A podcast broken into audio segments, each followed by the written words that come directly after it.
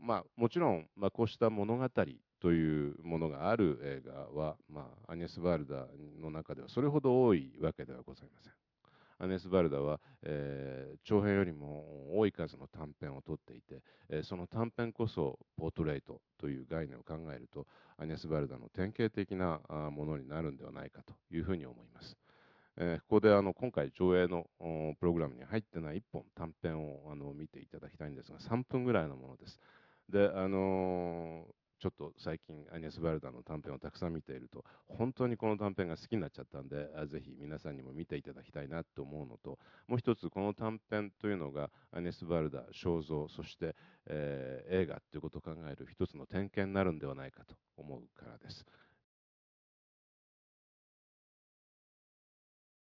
あのえーと、映画のタイトルは「テュア・ド・ボーザス・キャリエ・トゥセ」っていうんで、えー、階段って素敵でしょ？っていうあのタイトルのフィルムなんですけれども。あのこれはちょうどシネマテック・フランセーズの50周年のあの、まあ、アニエス・バルダ自身はさっきの解説でそうじゃないって言ってましたけど、えー、宣伝フィルムですね。で、えー、3分間続いています。であのこれどうやって、まあ、あの一本の映画にするかっていう時にえー、もちろんあの一番最初にアニエス・バルダ自身の解説で「オントゥブトゥアレスネマテック」って言ってましたけどこれは「オントゥブトゥアレサマリテンヌ」っていうあの、えー、もうあの潰れちゃったのかな潰れると噂されているパリのデパートのあのえキャッチコピーで全部が揃うぞっていうのの、えー、パスティッシュであるわけですけれどもでその次に、えー、なんでこのシネマテックの宣伝映画を、え、こういう形にしたかっていうと、まあ、今はあのシネマテックはここにはなくて、えこれシャイ要求にあった時代なんですけども2つの素晴らしい階段に囲まれていてで、え上があの映画美術館映画博物館になっていて下に行くと上映ホールになってるんですけどもその階段というのからこのフィルムを発想したんだということです。えー、で階段のほかは、まあ、ペペ・ル・モコであるとか乱であるとか、えーとえー、何がありましたかね、えー、もちろんエイゼンシュテインのあの戦艦ポチョムキンそのあの、えー、オデッサの階段のシーンもあったし、えー、それからゴダールの「えー、軽蔑の、えー、マラパルテ邸のブリジット・バルドーとミシェル・ピコリが降りていく階段というのもありましたし、えー、一番最後はあそその間に、えーとえー、チャールズ・ビダーの「カバーガール」というフィルムアメリカのミュージカルコメディも入ってましたね。で一番最後にアデルの恋の物語で、えー、イザベラ・ジャニーが私の名前はアデルだというふうに明かすシーンのところで階段登っていくとえー、シネマテック・フランセスのとこにあのイザベラ・ジャニーがいると。で、イザベラ・ジャニーにアイリス・インして終わると。アイリス・アウトして終わるという映画で、で、最後はイザベラ・ジャニーのポートレートになっているというね。あの非常にあのアニエス・バルダっぽい、えー、映画で、さらにこのフィルム見てると、本当にこうシネマテック・フランセスに行きたくなるようなあ宣伝映画だと思います。で同時にあの試合要求というのはさっき申し上げた通り、えー、国立民衆劇場があった当時その本拠地になったわけで、えー、まさにこの TNP テアトロナショナル・ポピュレールのあったシャイ要求の大劇場でずっとアニエス・バルダは、えー、俳優たちの顔写真を撮る、えー、仕事をしていたわけなんで、まあ、この映画というのはそういう面でもアニエス・バルダにとって非常に感慨深い一本の作品になってるんではないかというふうに思います。であのー問題はしかしそこにはないんです。えー、なんでこの映画を見ていただいたかって言いますと、あのー、アニエス・バルダはさっき申し上げた通り肖像を撮るポートレートを撮るもともとこれは写真あるいは絵画であったわけですね、それは一瞬を捉えるわけでその一瞬というのと映画のこう連続性というのがどこかこう矛盾したものがあるんじゃないか。じゃあ決して映画教ではなかった一人の女性がですねどのようにこう映画というものに入っていくのか。あるいはまた一人の写真家がですねどうして映画という写真が連続する世界に入っていくのか、えー、じゃあそのためにはどういうテクニックをどういう技法をそしてどういうコンセプトを、えー、映画に盛り込んでいくのかっていう時に今見ていただいた3分間の短編というのはあのとてもあの面白いその方法論が見られるんではないかと思います。えー、つまりアニス・バルダが考えることというのは物語の連続性でもあるんですが、えー、それと同時にある形の形態の連続性というのを、映画の中に持ち込んできて、えー、それを映画のこう連続性のこうモーターにしてるって言いますかね、えー、つまりここのフィルムでも「ランの階段と」えー、黒澤明の「ランの階段と」えー、ポチョムキンの階段には何の関係もない。あるいはイザベラ・ジャニーのああ、えっと、アデルの恋の物語とシネマテック・フランセーズの階段とも何の関係もないんですが階段であることによってそれは一緒であるわけです、えー、アネス・バルダの映画の編集というのを見てみますと多くの場合こういう形態的な連続性というのがいろんな場所に見られます。それがこう映画のこう長さを連続性を作っていく。えー、普通はこう映画の連続性コンティニュイティっていうのは物語のコンティニュイティなわけでその物語がこう映画のショットショットをつなげていく。そして何、えー、て言うんでしょうか、えー、編集のリズムを与えていくわけですがアニエス・バルダの場合というのはあの決してその物語性を映画のモーターにせず物語性の外側にあるあるいは映画の表層そのものにある形態というものに常に注目しこれは写真家だからでしょうか。でその連続性をその形態の連続性として編集として捉えていく、え、これがアニエス・バルダの映画といったもんじゃないかと思います。逆に言うとアニエス・バルダの映画というのは同じ形の写真がつまり内容は違っていてもそこに同じような形が出ている何らかのフォルムがあってそのフォルムが連続していくようなそういう映画ではないかというふうに思います。えー、あの最新作の、えーと「アニエスの浜辺」という映画で、えー、なんで自分が映画作家になったのかという話をちょっとしている部分があって、えー、そこではアニエス・バルダは、えー、言葉が欲しくなったからだ。ということを言っていますつまり写真には言葉はないわけでその言葉あるいは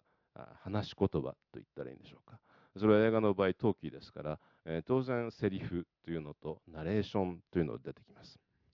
えー、まあ、あのこの映画でもあの歌う女、歌わない女でもそうなんですが、えー、アニエス・バールダのフィルムにはナレーションが多く出てきて、えー、それもほぼ、まあ、この、えー、テュア・ド・ボーゼスカリエ・テュセというシネマテックの宣伝映画でもそうなんですが、アニエス・バルダ自身の声によってそのナレーションというのは担当されています。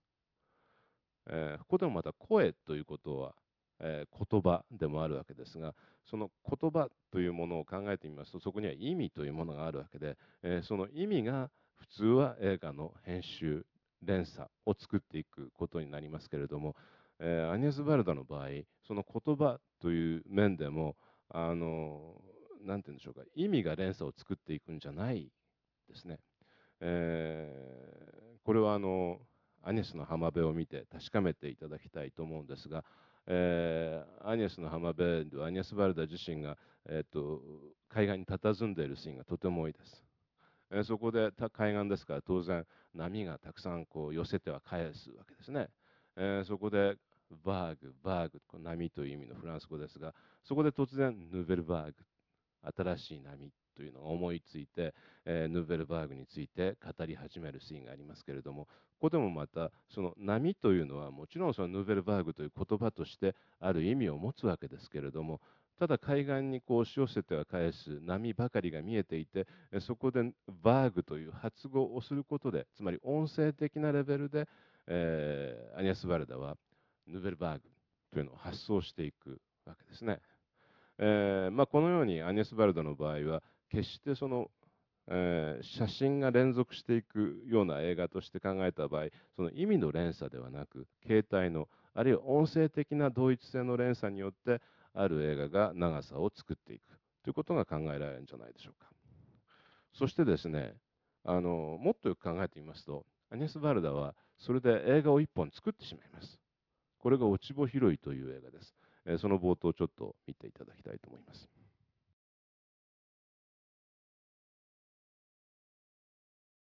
あのもちろんこの「落ち穂拾いグラヌーグラグラヌーズ」というフィルムはあのミレーの落ち穂拾いという有名な一枚の絵画から発想したものだと思うんですが、えー、そこでミレーの物語を語ることなくあるいはまたそのオルセイ美術館の物語を語ることなくこの落ち穂拾いというあの姿勢の映画なんですね、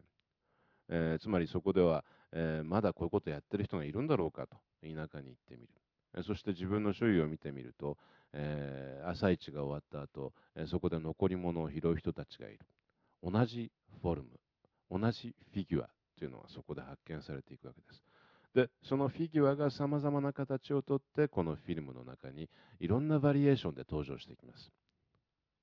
えー、さっき申し上げたこととほぼ同じような、えー、先ほどのシネマテックの宣伝映画では、えー、階段というものが次々続いていって、えそれが一つの世界を作っていく、え今度はまた、え拾うというこう体の形ですね、えこれがあ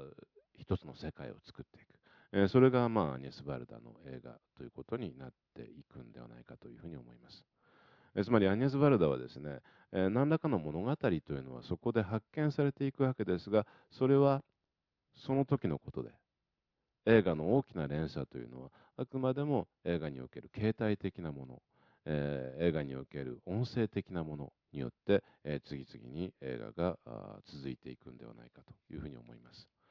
えー、どれもまたこう肖像といったものですよね。え、そしてミレーのあの落ち穂拾いが古い時代の、えー、拾うことの肖像であるとするとアニエス・バルダはこの映画でさまざまに現代においてその拾う人に出会っていく、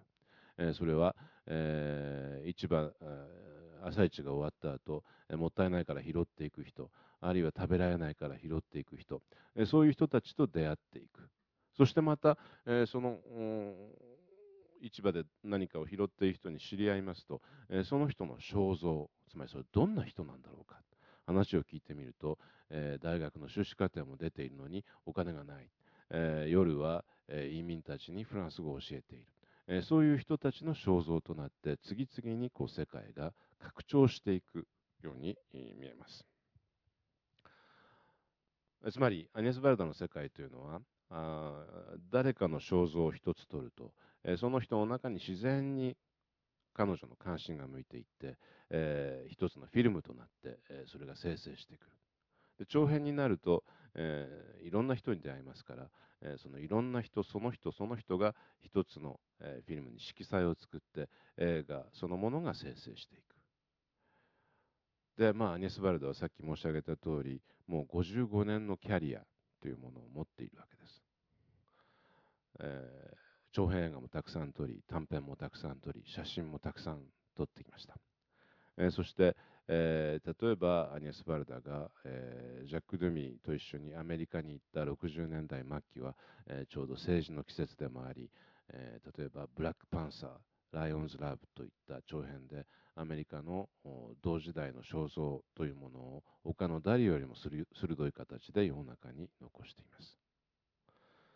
ところが55年経ってみてそうした自分の世界を顧みてみること。というのもアニエス・バルドは次第次第に欲してくるようになるんですね。どういうことかと言いますと、えー、肖像画というのは例えば画家がいて、えー、誰か他の人の絵画を描く。他の人をモデルにして絵画を描く。あるいは肖像写真というのは、えー、写真を撮る相手それはジェラール・フィリップだったりさっきのイザベラ・ジャニーだったりしますけれども他の人のえー、写真を撮る。他の人がどのように写っているか。ということを写真にする。というのがま肖像写真ですよね。つまり55年のキャリアを振り返ってみると、え、そうした中の自分の世界つまり他の人たちによって作られた自分の世界振り返ってみると自画像自分の肖像画というのがやっぱり55年80歳を超えるとえー、描きたくなってくるんじゃないかというふうに思います。最新作の「アニエスの浜辺」という映画これ来週上映されるんでしたよね、えー、それを見てみるとそこにはたくさん鏡というものが出てきます、えー、鏡を見ることによって人は自分を見ることになります。そして自分を見ることというのはアニエス・バルダの場合他のさまざまな時代他のさまざまな人々そして他のさまざまな都市というのと、えー、そこで一緒に、えー、自分自身を見る。という動作がそこで生まれてくるんじゃないか。というふうに思われます。つまり、え、アニエス・バルダは一番最初に写真家としてデビューした当時は、え、自分の周りにいる有名な人たちが自分の興味の対象だったわけですが、えー、55年のキャリアを経て、えー、その興味の対象が自分自身に向いてくる、えー、そしてその自分自身というのが非常に多様な形で、え、彼女の映画として残されている。そういうことが感じられます、えー、今見ていただいたあの3本の抜粋の一番最初には必ずシネタマリスという彼女の、えー自分自身のこうインディペンデントなあ制作会社のロゴが出てきて、えー、そこにあの猫が出てきますけれども猫はまあニェスバルダ自身が大好きな、えー、動物でで猫と一緒にまだあのダゲール街の小さな、まあ、結構もうだんだん大きくなってきたんでしょうが事務所に彼女はまだ自分自身と一緒に、えー、そして自分自身の、えー、映画と一緒にそこに暮らしているということなんじゃないかと思いますね。え、ですからまあこの、え、歌う女歌わない女というのはちょうどアニェス・バルダのキャリアの真ん中にあって一番彼女の関心が外部に外にそして外の世界に、え、外の時代に自分の周りに向いていた時代の作品で、え、そこに2人の女の人を配した、えー、2人の女の人の素晴らしいポートレートになっているんではないかというふうに思います。